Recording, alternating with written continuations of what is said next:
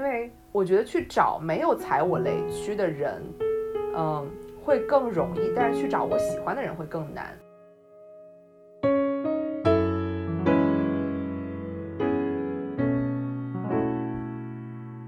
就是我被雷劈中那一刻之后，就很难再去考虑一些别的什么事情，只有那一个念头，我要跟他在一起。看，回忆这把刀，切开我身体，研究我的风雨。我以前有一些恋爱是只是恋爱，而不是关系。那全是你给过心的开心。大家好，欢迎来到这期的夜尾鱼图。呃，我们记录附近也记录人。今天我又请到了我的两位老朋友，呃，美林和三金，先跟大家打个招呼吧。大家好，我是美林。Hello，大家好，我是被封了五十九天的三金。五十九天了，已经。对，问候两位在上海的朋友。然后今天是一个择日不如撞日的播客，因为我们其实今天本来是要聊其他的话题的，但是鉴于可以说嘛，就是美玲刚好开始一段新的 relationship，然后我们决定，谢谢，我们决定把这个展开聊一期，就是一些算是我们自己或者我们周围的人在 relationship 里面的一个感觉吧。我觉得我们可以先从。美玲的就是最近的这段 relationship 开始聊起，因为是一个比较特别的年下恋的状态。所以我是要从头开始讲这个故事，我现在有点不知道该从哪开始讲了，你知道吗？突然被 Q 到了。不如这样，就是你最开始就会把它作为你的 candidate 吗？对，这个很有趣。我觉得就是三金可能见证了整个过程。对对对。就大概是，就是可能我很早的时候就跟他说，我身边认识了这样的一个男生，就是我觉得他蛮可爱的，然后但是他年纪比较小，然后呢，我们也没有太多就是。呃，交集，所以我也不知道该怎么让他知道我对他有兴趣这件事情。但是就是就那么巧的，就是在我跟三金他们说完没多久，然后这个男生就有一次就是私底下约我吃饭。然后这个是我们之前从来没有发生过的，因为之前我们更多的是在可能很多人的那种社交的场合会见到啊或者什么，所以他当时约我吃饭这这个动作发生之后，我整个人都就是就是那种兴奋的心情，就像一个中学生一样。然后我那一天整个人都就是就是就像在梦游，就是整个人都都特别都特别兴奋到懵逼，然后晚上也没有睡好，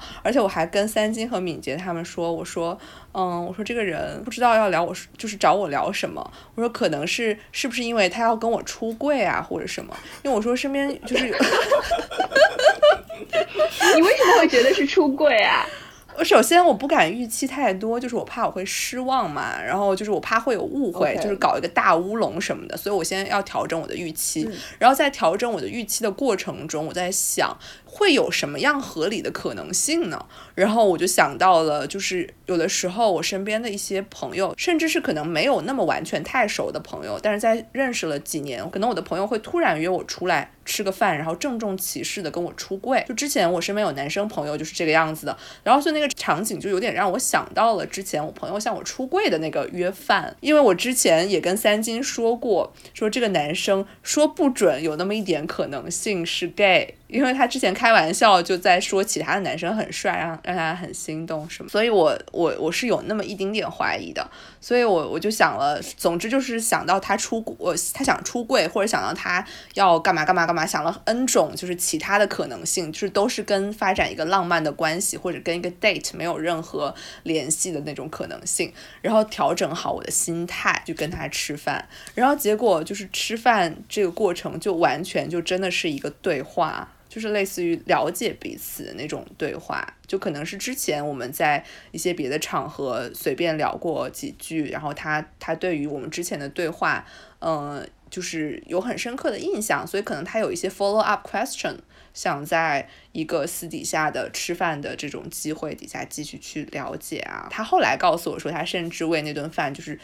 想了很久，可能要想个提纲之类的，question list 之类的。对对对，就是就是，那说明你们两个都还蛮早，就是一你们算是第一次见面就会，就至少从你的角度来讲，你会很快的 feel 到你很喜欢这个人，也不至于是第一次，但是我会觉得蛮早我就开始留意他这个人的存在，我就会在很多人的场合里面格外的留意他的存在，有点双向就是看可能，而且你很早就跟我们说过这个人，对，就真的我我都不记得有多早了，反正就是就是莫名其妙，所以这个走向都非常的莫名其妙。就是说，如果他不约我吃这顿饭的话，他就会永远在那个。呃，我会跟朋友们开玩笑提起的可爱男生这个标签里面，他会一直停在那儿，因为我没有打算发起任何的攻势，这个就跟年下这个标签有关系。因为他比我就是小小几岁，然后呢，也因为我们可能在一个共同的圈子里面，所以我没有那么想去，就是就是我在想说，我我会对一个比我小几岁的人感兴趣，但是我非常不确定一个男生会不会对比自己大几岁的女生感兴趣，就是在我的认知里，他就会更难是一个双向奔赴，可能比我我对我留意一个同龄的男生，或者是我留意一个年纪比我大的男生。我都可能没有这种包袱，就是明白。在这里我有想问问题了，就是说，嗯嗯，你自己来讲。就是不考虑说对方会不会把你放到这个铺里面，就是说你自己对于年下这件事情是可以接受的，对吧？哦，我曾经是不能。哦，是吗？还是你有比如说几岁之内之类的？我以前没有特别具体的想过这件这件事情，是因为就是我的生活中事实上比我年纪小的男生非常少，就是可能大概一两年之前，我觉得我身边大部分的朋友，要不然是跟我同龄的，要不然就比我大，就是比我年纪小的异性。真的就是几乎没有，就是因为之前我其实是有偏见的，你知道吗？就是我也会存在某一种偏见，觉得同龄的人里面男生会相对没有那么成熟，所以就是你让我自由的去选择的话，我会觉得说可能同龄的男生我都会觉得，呃，会比我们看感觉上更小这样子，所以其实我事实上也从来没有主动去。呃，了解过比我小的男生。之前我用 dating app 去认识别人的时候，在香港有一个阶段，我见过一些人，就是是 dating app 上面的。有个男生是九九三的吧，大概就其实就比我小半岁这样。但是他呃，整个人给我的感觉就是验证了我的 stereotype。他给我的感觉非常的学生气啊，或者怎么样。就大概是见完那个男生之后，我就觉得说，哦，我的。这种刻板印象是对的，我就是不能去找比我小的男生。然后我第一次跟那男生见面，我就带入了他姐姐的位置，我就开始想要给他一些跟女生见面的建议之类的，就产产生了一些姐味，不知道为什么，对不起。然后姐味这个词真的是太 有画面了，有画面了。就是这个男生肯定听不到这期节目，但是我在此还是就是致以歉意。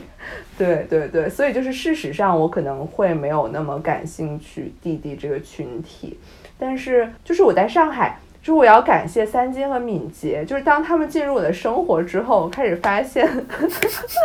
我开始发现他们九五后的男生也是很可爱的嘛，就是我开始觉得比我小的男生他们不是外星来的物种了，你知道，这个对我来说很重要。就是我们是，我们是，我觉得可能是我们上了一点年纪之后，身边比我们小的人开始变得多了起来。没错，这个就是最残酷的问题所在。我觉得可能就是，对对对，没错，就是之前我们还小的时候，我们的社会关系里面，不管是同事还是我们工作上认识的其他人，都是我们的前辈。但是，但是突然有一天，事情就不是这样的了。所以其实就应该说，呃，首先可能原来你的生活当中没有那么多样本给你去观察，然后可能偶尔的几个样本又坐实了你原来的这个想象，所以可能你就会觉得他们没有那么成熟，没有办法。可能很理解你啊什么的，所以这个问题就问到三金了。就是鉴于男生的视角，你会画一条线吗？就是比如说年龄的 range 是怎么样的？不会，我觉得这个也是因人而异。有的人确实很难接受，特别是大陆的男生，我估计很多都有那种就是我一定要强过对方，起码是要在年龄上强过对方的想法。我觉得这个挺普遍的。但是我来说的话，真的是因人而异。但是我问过三金他的择偶标准，因为之前我认识三金，我是带着任务来的，我是带着给他介绍女生的任务来的。姐味儿，你带着姐味儿来的。对不起，我是带着他姐姐交给我的任务来的，就是要给三金介绍一些女生，然后我就问三金你的标准是什么，然后三金就说什么。什么大一岁以内的，或者是什么比他小的。然后三金，你要展开讲讲吗？为什么是大一岁以内的？我当时应该是瞎说的，因为我确实也没有真正的考虑过，就是和我大很多的女生，就是就像你说的，你之前没有接触过比你小三岁、几三五岁的男生一样。我我现在想想，我在工作生活中也没有接触太多零零后的女生，就是没有什么太多。你往下画的范围大一些，你往上画的范围小一些。啊，是的。嗯嗯嗯。呃，潜意识里。暴露出来一些想法，我其实非常可以理解，因为其实三金刚刚也提到，就是说大家对于，特别是在这种异性恋框架里面，大家对于，比如说男生和女生的这个就是权力关系，或者说什么样才是比较好的搭配，这件事情是有一个想象的嘛，就肯定是男生大一点，女生小一点，然后男生可能事业好一点，就是都是那种要。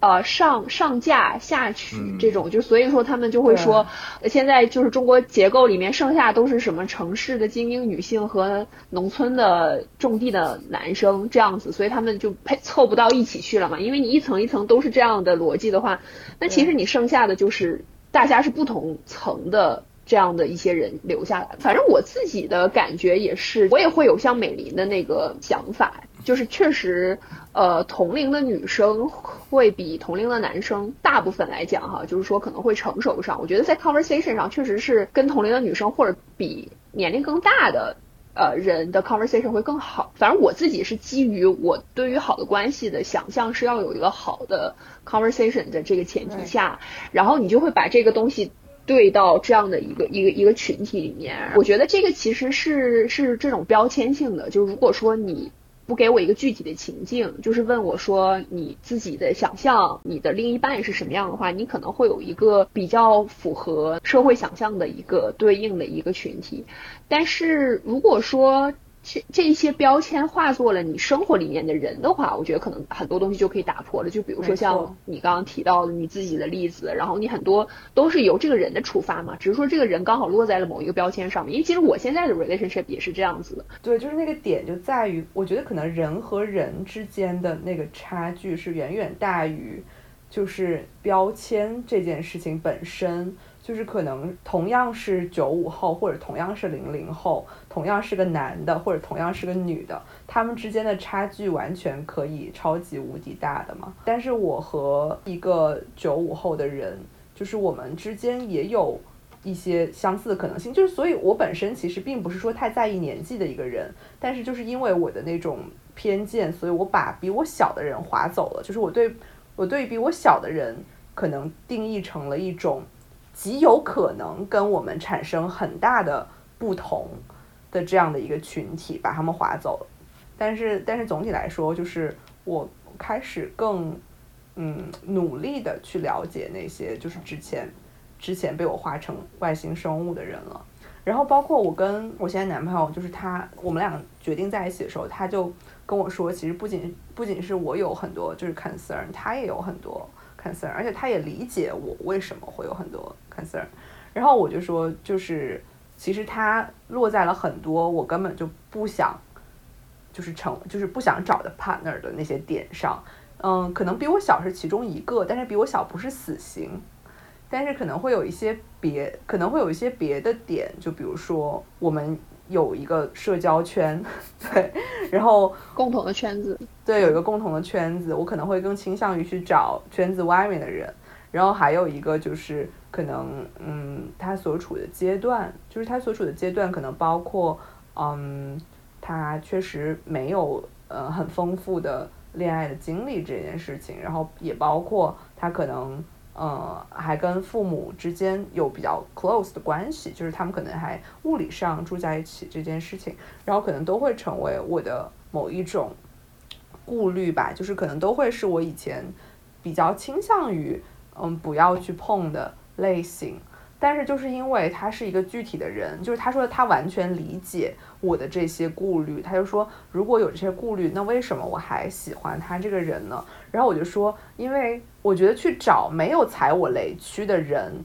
嗯，会更容易，但是去找我喜欢的人会更难。就是可能这个大街上走的，呃，都是那些自己一个人住，或者是跟同龄人在一起住，而且在我的社交圈之外，而且还比我大，而且还单身的人，可能这样的人在大街上有很多，但是我喜欢的人却凤毛麟角，就我太难碰到了。所以就是，即使他有那么多长在我雷区上的点，我还是想要。去尝试一下，就是去看看我们有没有可能性去克服这些我不知道有没有道理的恐惧。是的，这个感觉我也有同感。就是现在想找一个真正能让你心动，然后能让你特别投入一段感情的人，真是太难了。对，这是我特别大的一个感受。就是随着我年龄的增长，就是我的空窗期越来越长，这是一个事实。就是我结束一段感情之后，我要花更长的时间去，倒也不是说休整吧。可能最大的一个原因还是我太难遇到我想。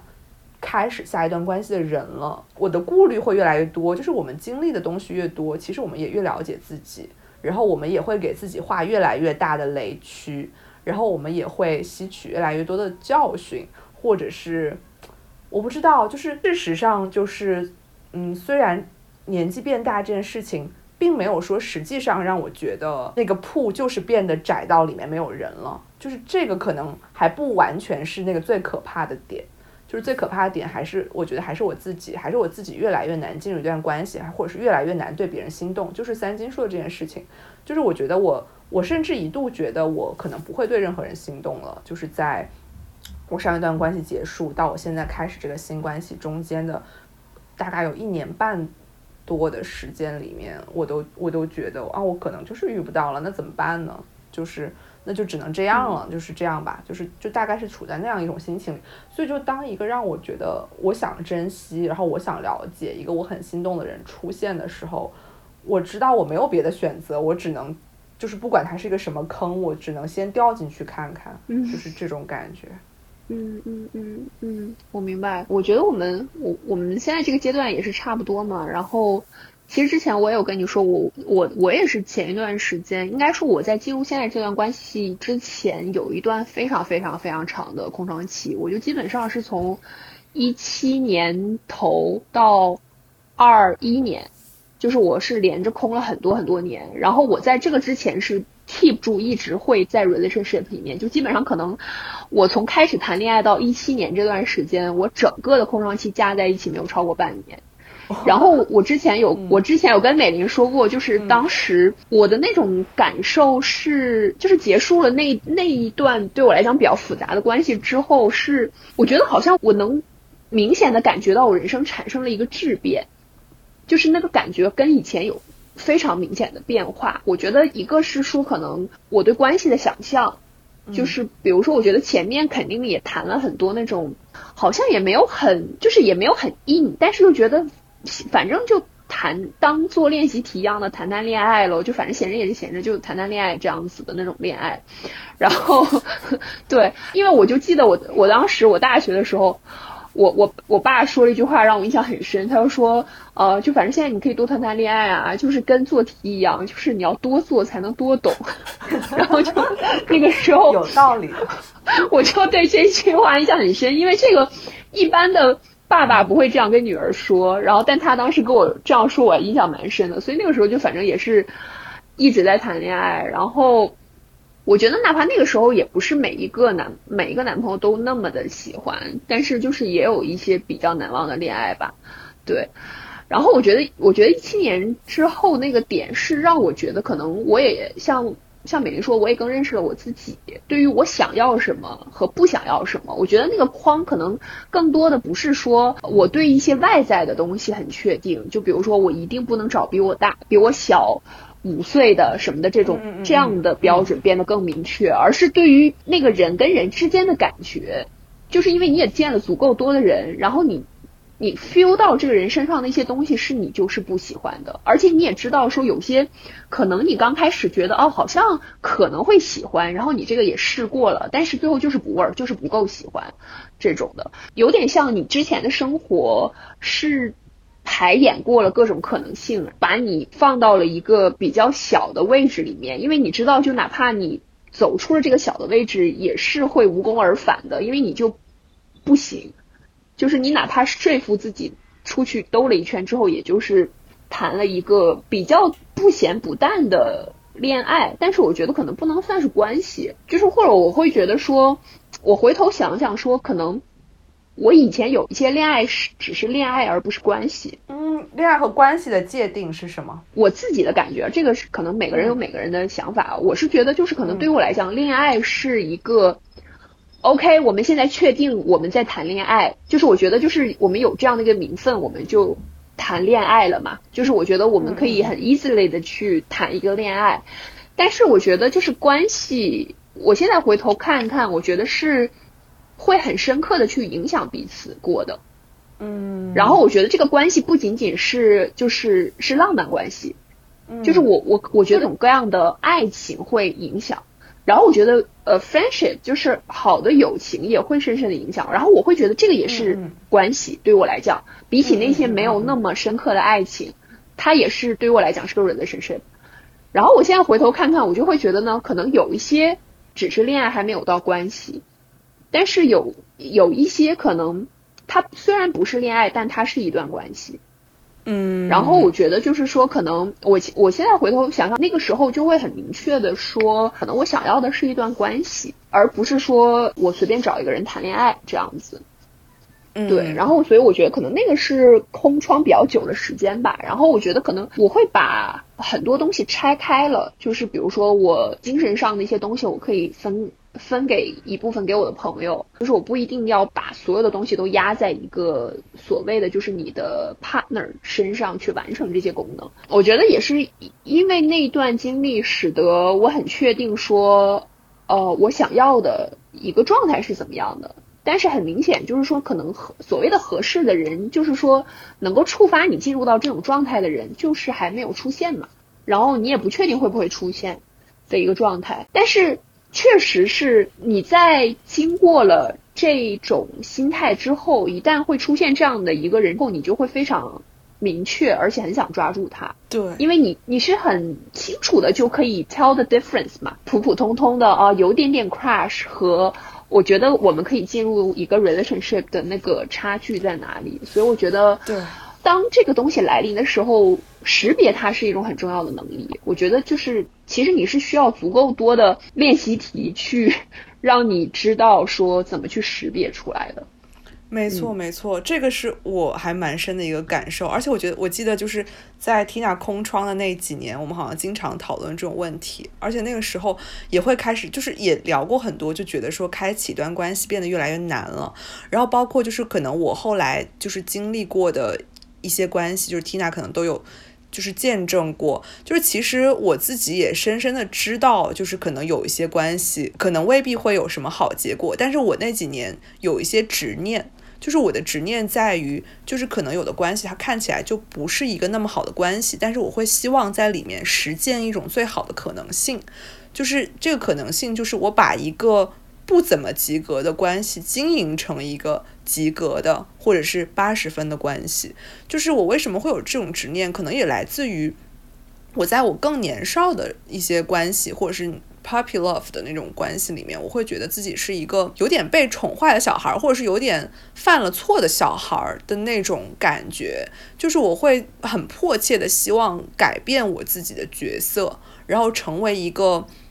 更好的伴侣，或者成为一个更包容别人、更照顾别人的这样的一个角色，我会希望在后面的关系里面去纠正自己的错误。这听起来很像一个渣男，就是可能渣了自己多年的女友，然后在自己后面的女友身上做补偿，就是听起来有点像是这样的一个叙述。但是在我身上，我我有点能理解那种心态，就是我确实是。就是之前我会很多的去反思我在自己之前关系里的不成熟，并且希望我在自之后的关系里能做得更好。就不管是那个对方是不是值得我做得更好的人，我都希望就是至少我能做到我能给到的最好。但是可能在就是我之前实践的关系里面，就是那个相对方都不是一个很好的相对方。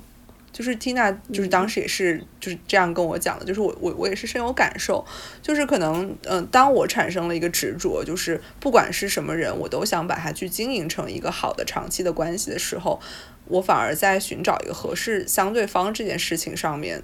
可能有一些草率，就是选择可能比努力更重要吧。就是识别一个好的 对方，然后对方跟你一起，他他愿意跟你一起去努力，或者说他处在一个阶段，就是他也不想随便就是进入一个。可能听他说的那种恋爱关系，就是谈个恋爱玩玩的那种关系，就是他也希望他能在这段关系里面彼此滋养，然后一起成长，一起成熟，就是是一段比较深刻的 relationship。就是我觉得，如果我能遇到这样的一个人的话，我觉得凭借我自己这些年的努力，嗯，我的修炼，对我的修行，对凭凭借我的就是现在的一个。成成熟程度的话，我可能还比较有信心能把它经营的更好一点。为什么三金的表情看起来这么严肃？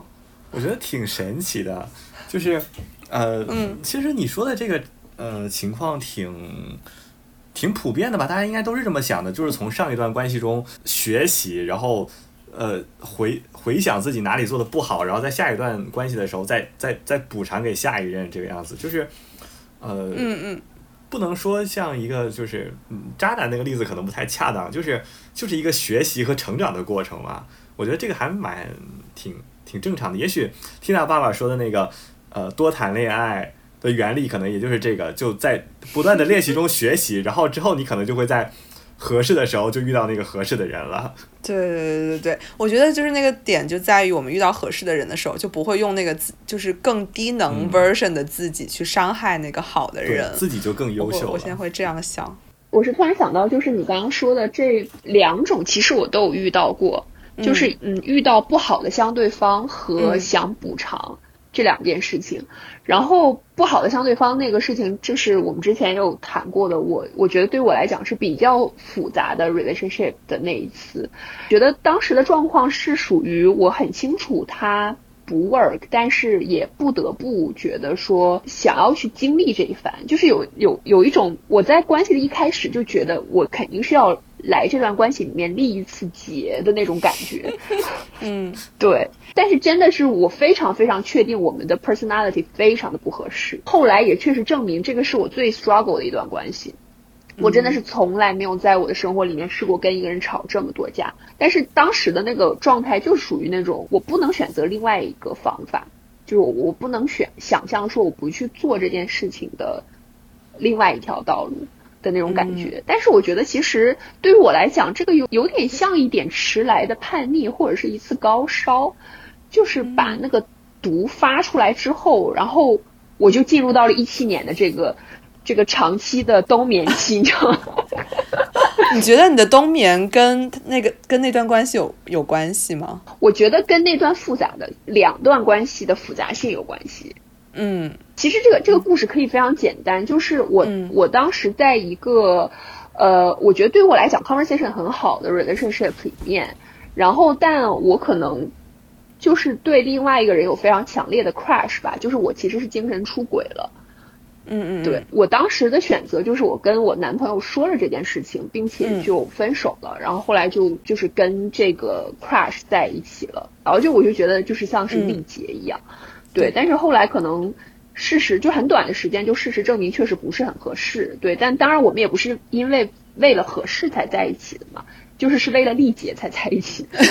就是当时是被雷劈中的感觉是吗？对，是被雷劈中了。呃，后来其实我我又有跟之前的男朋友复合了几次吧，就是其实是整个的过程非常的消耗，最后其实也是觉对于我们来讲都觉得这个关系我们没有办法继续下去，就是对于我们两个来讲都太痛苦了，所以就是整个这个 relationship 其实同时发生了你说的一个是不好的相对方和我很想补偿，因为。其实我觉得整个事情的最源头，其实是因为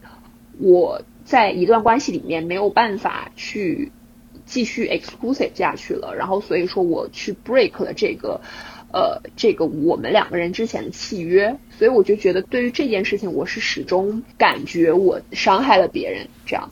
对，嗯嗯，完全懂。所以我忘了我有没有跟你说过，就是其实我在开始现在这段关系之前。我有很大一个 concern，就是说我不确定我是不是适合进入一段关系。嗯嗯，就是我很怕我又会搞砸，而且我是觉得对于我来讲，我可能深深的怀疑我作为一个人的人性。就是我会觉得说，好像比较 exclusive 的关系会不会不是很适合我？嗯嗯嗯，对，因为我的这个 track record，所以我会比较担心这件事情。所以呢，我其实，在进入到这个 relationship 之前，其实我当时有跟我的就是。我觉得我是当时伤害过他的 ex，有通过一个电话，就是我们其实已经很久没有这么长的 conversation 了，就是其实那次也是一些契机吧。我当时有给他打过一个电话，当时我其实有跟他聊过，就是我因为之前我们两个的关系，觉得我好像不太适合进入关系这件事情，我也觉得因为伤害过他，所以我不确定说我在进入一个一个关系的时候会不会也去给别人带来伤害，所以当时我。就有跟他聊过这个，我觉得我非常感激的是，他当时就跟我说，他说我，我觉得你很适合进入一段关系，而且他会觉得说，他现在回想起来，我们当时的关系，他都会，呃，会很感激当时是和我进入进入过这样的一段关系，对，所以我觉得他他当时这样说的时候，我觉得是一种双方的救赎，就是我觉得好像是我们彼此比较。就是比较好好的画了一个句号吧。嗯，我记得你好像说过这件事情。对对对，我很感动这个故事。我当时我其实真的是隔了很长时间，因为他现在在深圳嘛，所以我们也很久没有见面了。嗯，然后我我也是觉得我非常感激，说哦，我们虽然中间隔了这么长的时间，但是我们还是可以有一个挺好的 conversation，然后并且。嗯，我觉得其实大家喜欢彼此身上的那个部分都还在，大家都是很真诚、很善良的人，这件事情都还没有变化。我觉得这个是挺，嗯，是挺让人感慨的一个事情。所以我觉得就是说，我的那个救赎的心理，其实，呃，可能不是说我把对于原来的那种救赎去投射到下一个的身上，而是说我觉得就是要解决于我们两个之间。对，就是我会觉得说。呃，因为这个事情，我当时造成的这些伤害，我也希望说是把这个伤害在我们两个之间解决。而这个东西不仅仅是对于所谓可能他作为一个被伤害方是留有一些的东西，我觉得其实对于我自己来讲也是一个很大的心结，就是我我会非常的怀疑自己，而且我觉得我也很难不从就是道德上自我的去 judge 我自己，就是。我到底适合什么关系和想要什么关系这件事情，对，然后，但我觉得确实跟他通完那个电话会会大大的把我自己释放出来吧，然后我会觉得就是可能那个东西由由我们亲手把它卸下来的那那个感觉，对我来讲还是很珍贵的吧。我其实听听他讲这个故事，我的就是最大的感受就是我很羡慕，就是听他能跟。这个男生有这样的一个对话，就是这可能是我这么多年来都很想有的一个对话，但是我没有办法去完成它。就是可能，嗯，我我也确实对，就是我之前那个很多年的男朋友，然后也有类似的这种很歉疚的心情，但是可能我我当时有尝试过去跟他道歉，就是我经我的经历跟 Tina 刚刚描述的经历有相似的地方。我有尝试过去跟他道歉，然后也有尝试过去告诉他，就是我希望他不要因为我最后，嗯，对那段关系的处理而怀疑我们在一起过的就是可能六七年的时间。但是当我去跟他道这个歉的时候，他告诉我说他已经把我们之间的事情都忘记了。然后，所以他最后嗯留给我的就是记忆就是，嗯。我深深的伤害了他，而且这个伤害，呃，直接影响了他对整一个我们之间经历过的所有的东西的认知。就是他可能有一个全盘否定的动作在，因为他觉得就是可能只有把这些东西全部都抛掉，然后他才能够很好的就是继续开始他的生活。就这当然也是他的。权利也是他的选择，我甚至也不知道这是不是他对我他他对我小小的报复，就是，但总之就是这件事情让我耿耿于怀了很多年，就是我会开始怀疑说，其实我是不是根本就没有爱别人的能力或者是权利，就是一个，嗯，我觉得可能是在我成长的过程中，就是一个这么多年都一直对我很好的人，但是我最后却只能以伤害他作为。这个收场，然后我们之间甚至都没有办法成为朋友，然后可能他是我除了家人之外，可能最重要的一个人，就是在在我的整个生命中，然后他是见证了我成长的人，然后就是当时我跟他分手的时候，我也有一种嗯，我把我整个就是青春的一部分，或是我把我整个人的一部分从我身上剥离的那种感觉，而且我剥离掉的这一部分就是。嗯，他他对我是这样的态度，就是最后，所以就是我其实我觉得一直觉得这件事情就是我很难过，然后我不知道怎么补偿他，我也没有这样的机会了，就是可能在后面的这么多年里面，就是他也有他自己的生活，但是我确实努力了，我也道过歉了，然后我也尝试讲了很多，我不知道他有没有听进去，当然，嗯，就是可能也对他来说可能也没那么重要了，但是如果。如果如果到最后的最后，就是他能告诉我说，其实，就是就像缇娜刚刚说的那样，就是如果如果他也能够很真诚、很肯定的告诉我，就是我们这些年是值得的，就是他能够原谅我的话，其实我可能能获得一些能量，或者是怎么样。但是我我我我当然不奢求，就是我可能我就我会觉得我可能没有资格去奢求。就是对方在给我这样的一个肯定，但是，嗯，但是我我就是会很羡慕这个对话的发生。对我知道，我知道，就是三金也会，就是 对对对，曾经也也也有过这样的努力，但是可能三金身上的故事，对，要不你来讲，是的，可能跟我有点像，是不是？我和前女友分手也是有一有一部分原因，是因为我有一些精神出轨了，然后就是喜欢上另一个女生。这个事情我埋在心里很长一段时间没有说，然后，呃，包括之后，之后有一些追求别的女生失败的时候，也会，我就会我会觉得这是一种惩罚，是对我之前不忠诚的惩罚。我会觉得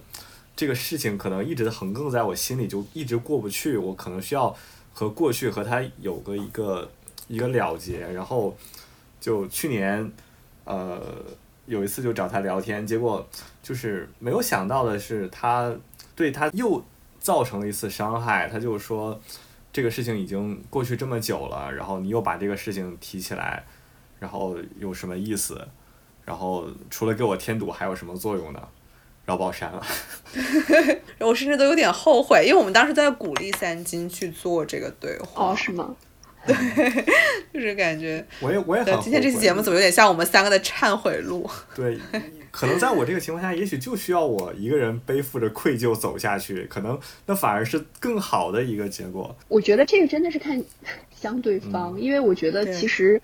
像我们三个是比较倾向于用对话，或者说大家把这个东西掰开了揉碎的去把它聊清楚，然后把我们的爱也好，呃，或者是很复杂的部分，或者说人性的部分，去跟对方都说得清楚。其实当时有一段时间我是有点后悔，我有跟我的那个前男友说了，就是我精神出轨的事情，因为后来复合，其实一直就是对方心里面有一个刺的原因，也是因为我们当时。把它说的太清楚了，但是其实把这个时间线放得更远一点来看的话，我其实完全不后悔这个决定，因为其实当时我那样做的原因也是因为，我觉得比起我的男朋友这个身份，就是他当时作为朋友的这个身份对于我来讲更珍贵。虽然说我跟我的男朋友不 work，但是我希望他作为我的朋友，我我不会对他有一些欺骗。就是我会很坦诚的跟他说我的生活是怎么样，然后我觉得就是可能我的故事的幸运的部分可能在于说他也是一个喜欢用这种方式来去解决的这样的一个人，所以才会有。后来的这个对话的发生，而且就其实也是一个刚好有一个契机去发生了这个对话，因为我们后来其实也没有太多的联系。我就是会觉得，不管以什么样的方式，就是大家还是会关注彼此的一个近况啊，怎么样的？对我觉得这个对于我来讲还是很重要。但确实，可能更多的人他处理这个问题，他不会希望把他想得很明白，他也不会想要去直面一些对于他来讲痛苦的东西。嗯，因为我觉得其实就是你在谈这件事情，一定是重温一次这种痛苦的，就是对于 both 其实都是这样。我觉得可能就是对于当时那个我很明确觉得是不合适的对象的原因，其实也是因为我们没有办法有一个好真正好的 conversation。对，然后我觉得其实可能很多也有一些别的关系也是吧，就是当时看起来这个关系很 intense，但实际上我觉得我不会把它们归归成为一个 relationship 的原因，可能就是在于说我们真的是有多大程度上进入到彼此的生活，或者是影响了彼此的生活。但就像就像美玲刚刚说的那个，就是你的那个分手像把你的一部分拨开的那种感觉，我觉得这个可能就是是一种 relationship，因为你们彼此很深的去嵌入到。生活里面了嘛？我觉得就确实不是每一段关系都会这么深的嵌入，并且大家也都愿意去面对，把这么深的嵌入去剥离的这样的一个过程。而且可能对于一些人来讲，分手之后就不能做朋友了，这个也是挺多人的处理，我觉得。没错，没错。我我很想问，分手后真的可以做朋友吗？Tina 先答。嗯，我自己觉得是可以的，但是前提是什么样的朋友？就是我自己的 case 来讲的话，我的 X 里面可能有一个是因为结婚了，然后应该是他老婆让他把我删掉了，就不是我主动删的。就是如果说他愿意跟我做朋友，我还是很愿意跟他做朋友的。其他的，我觉得是有一些是会维持在一个熟人的状态。就是大家彼此还留 contact，然后有的时候会点点赞这样子，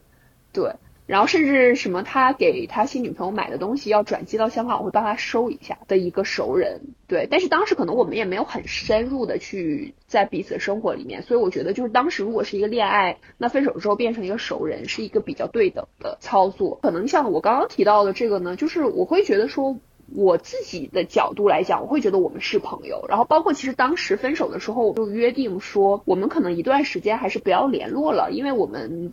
就实在前面分分合合太多次了。我们我们希望说把这个关系完全的冷却下来。可能主要是他吧，因为当时其实主要他心里面有一些刺在里面，所以我当时就说，如果你觉得 OK 的话，就是你 ready for 做我的朋友的时候，你可以来联系我。然后，所以后来我们就就是我们去到彼此的城市会一起吃个饭，但是其实平时不会那种狂聊天的那种朋友，就是我觉得是朋友，但是不是那种无时无刻不联系的那种朋友。我觉得其实像我们我们这个年纪，就是无时无刻不联系这种也是会有点怪。就如果说不是 partner 的话，对吧？嗯。所以我觉得对于我自己来讲，如果说对方。愿意去做朋友的话，我是很愿意做朋友的。可能我的 X 也没有说非常深的伤害过我，或者说人品上有一些问题，就是遇人不熟这种。我觉得我总体上来讲遇人还都是熟的。嗯，然后所以我觉得基于说大家都认可对方的人品这件事情，你们又。毕竟在彼此身上花过那么多时间，盘活一下这个资源做朋友，我是我这边是完全 OK 的。盘活这个词儿挺有意思的，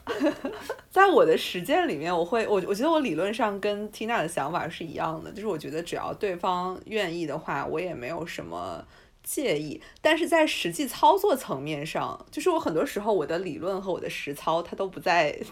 同一个层面上，就是在实操层面上我没有什么。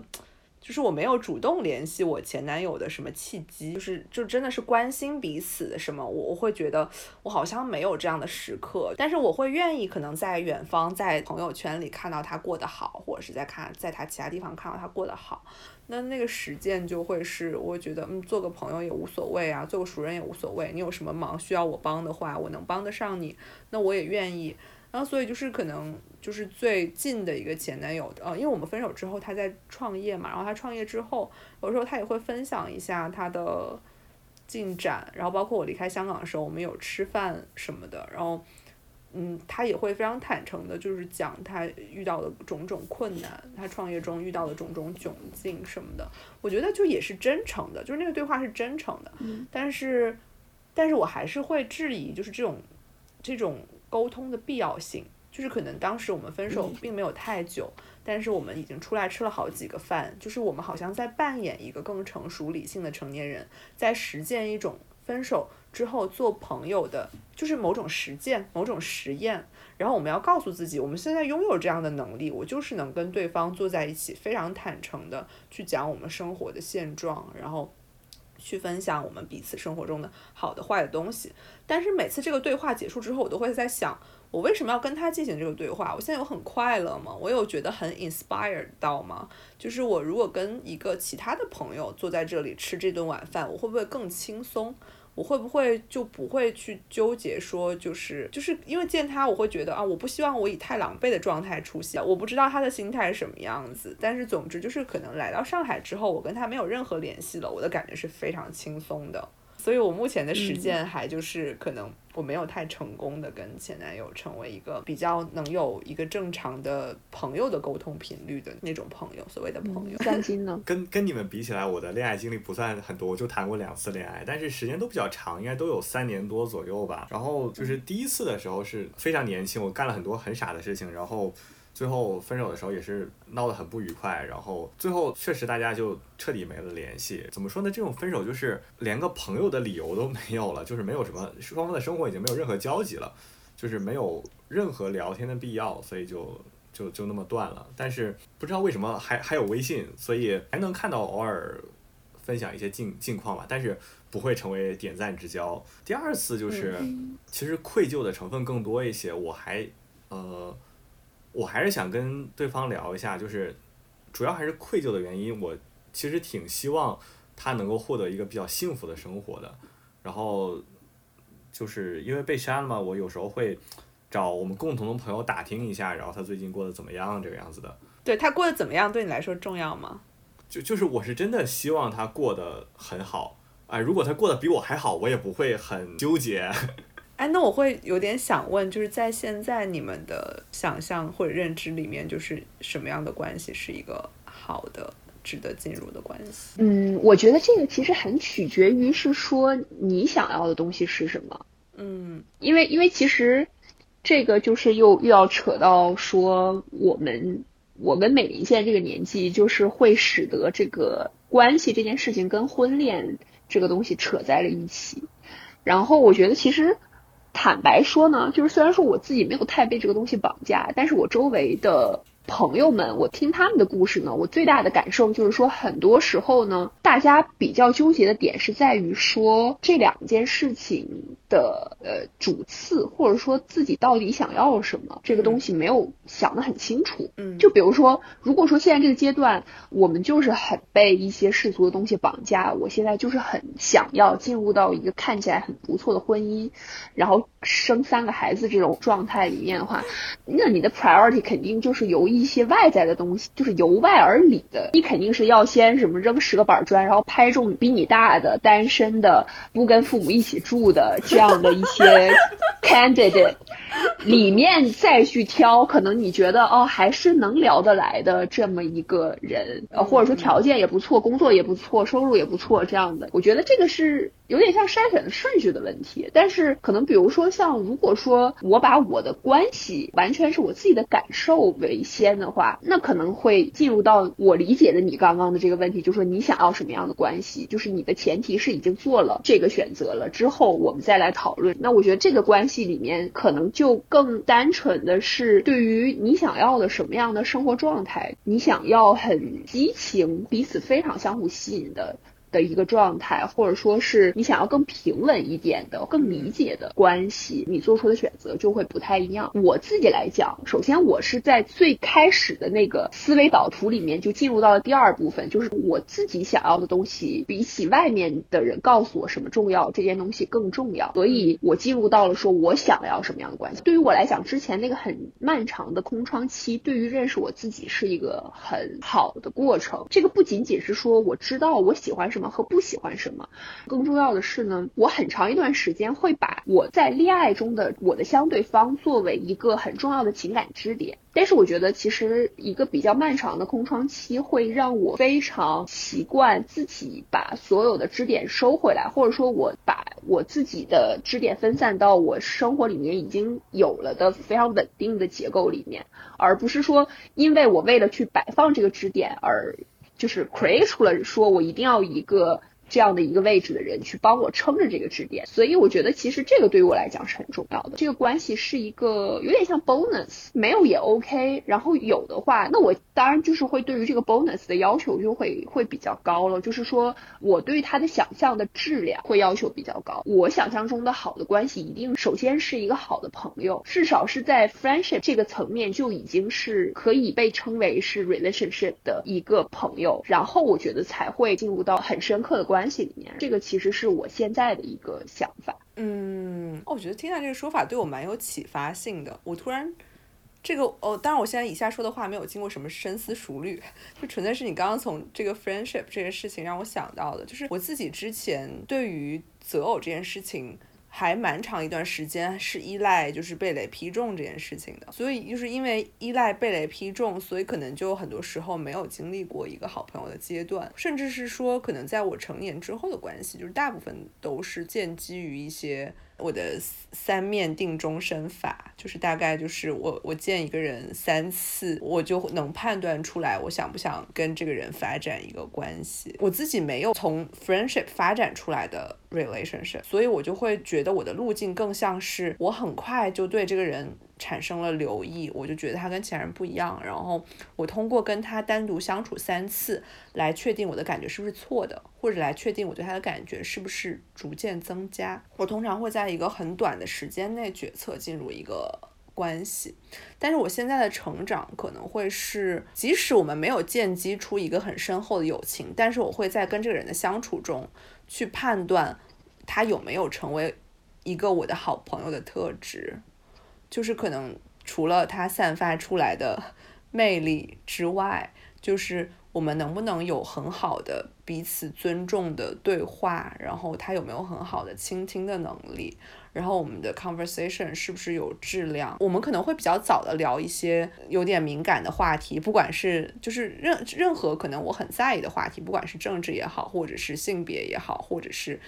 原生家庭或者什么，就是可能会比较早的抛出一些很熟很熟之后才会聊的话题，就先让他踩一踩这些雷，看看我们有没有成为朋友的基础，然后在能够成为朋友的基础上，我觉得去发展一个关系，它可能不会太差，它再差，它也就是一个友情，但它不会差到我们一下子对彼此大失所望，觉得他跟我想象中完全不一样，他的人品都会被我质疑之类的这种路径。我想把话筒交给三金。你想象中的好的关系，我还真的没有怎么想过。就是说，我觉得我是一个非常被情感所左右的人，就是。就是我被雷劈中那一刻之后，就很难再去考虑一些别的什么事情，只有那一个念头，我要跟他在一起。在那之前，就是说，比如说我之前跟你说，我画一个年龄的呃一个线，然后说我喜欢一个什么样的女生，然后好像也也都是没有那么重要，然后也也没有怎么按照那个线去来，所以还是跟着感觉走吧。就是等那个被雷劈中的瞬间，然后对，等待被雷劈中，期待被雷劈中。我其实刚刚就是美玲在说那个什么三面哦，不是，就是三面定终身，还有就是会比较早去聊一些可能对于你们来讲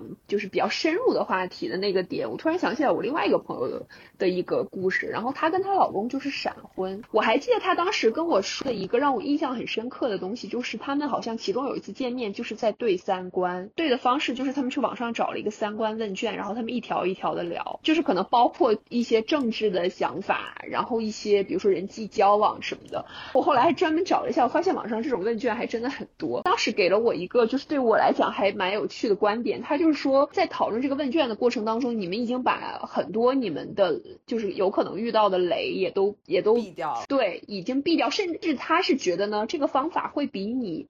漫长的交往更有效，因为其实有的时候就是你们两个在一起也只是。不停的在重复一些你已经很熟悉的日常，但如果说没有一些很意外的东西 trigger 到你们之间去发展一个这个 conversation 的话，有可能你确实是你跟一个人在一起，比如说很长一段时间，你也并不了解他。呃，我觉得这个对于我来讲还是个是挺挺 inspire 的一个一个点。我觉得我的路径可能刚好跟你有一些相反，就是我们两个应该说是。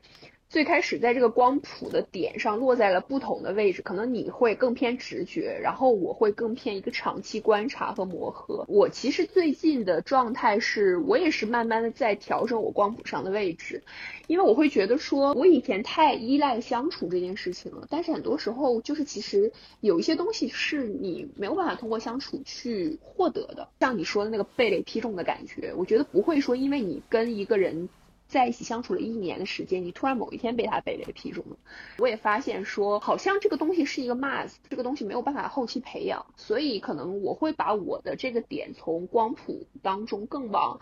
直觉上拉一拉，我觉得判断力会比以前好。就是被雷劈中之外，然后有一些我原来就很在意的东西，比如说呃我们的对话或者是我们的 friendship 怎么样，这个事情对我来讲一直都是重要的，所以我可能会更能全面的去考虑吧。听到刚刚说的那个，让我想起来之前在微博上看到有一个人说说，如果你要就是。呃，和一个要和一个人结婚的话，就是一定要男生去开着车，在最挤的时候去进一次那个地下停车场，因为很多时候人是不太能够就是暴露出自己内心深处真实的性格的。但是在很多时候，比如说他着急的时候，在地下停车场车很挤，四周又按着喇叭，不停有人在催促他，这个时候他可能就会把一些自己的阴暗面，然后就暴露出来，就很能看出一个人在关键时刻的品性。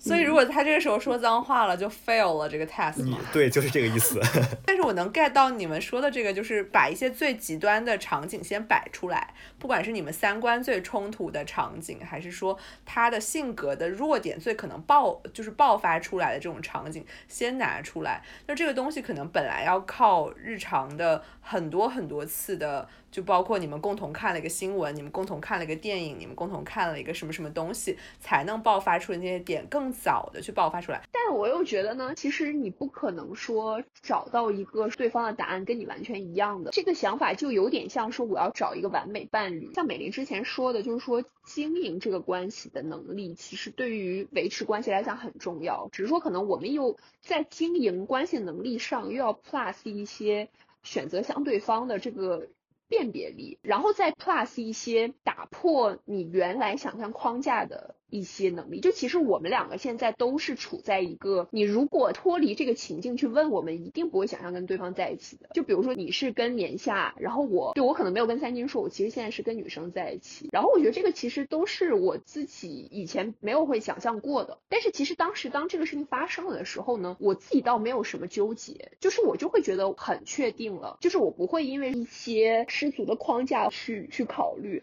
但前提当然是说你要对想要的。那个东西很确定，这样的话你才会刨除掉那些别人都跟你说看起来很重要，但对于你来讲一点不重要的东西。我觉得这个其实是需要一些坚持和勇气的。然后这个是你要很清楚自己想要什么。我聊完这一段之后，我本来不知道这个对话其实最后应该落在哪儿，但是我但是我聊聊完刚刚这些之后，我有一种感觉，就是我感觉我对我现在的关系更有信心了。就刚刚说的，就是去辨别相对方的这种能力、经营关系的能力和跳出框架的能力。或者怎么样，就是你把一个好的关系拆解成这么多步之后，我突然觉得，其实我现在的关系就是一个很好的关系，就是它可能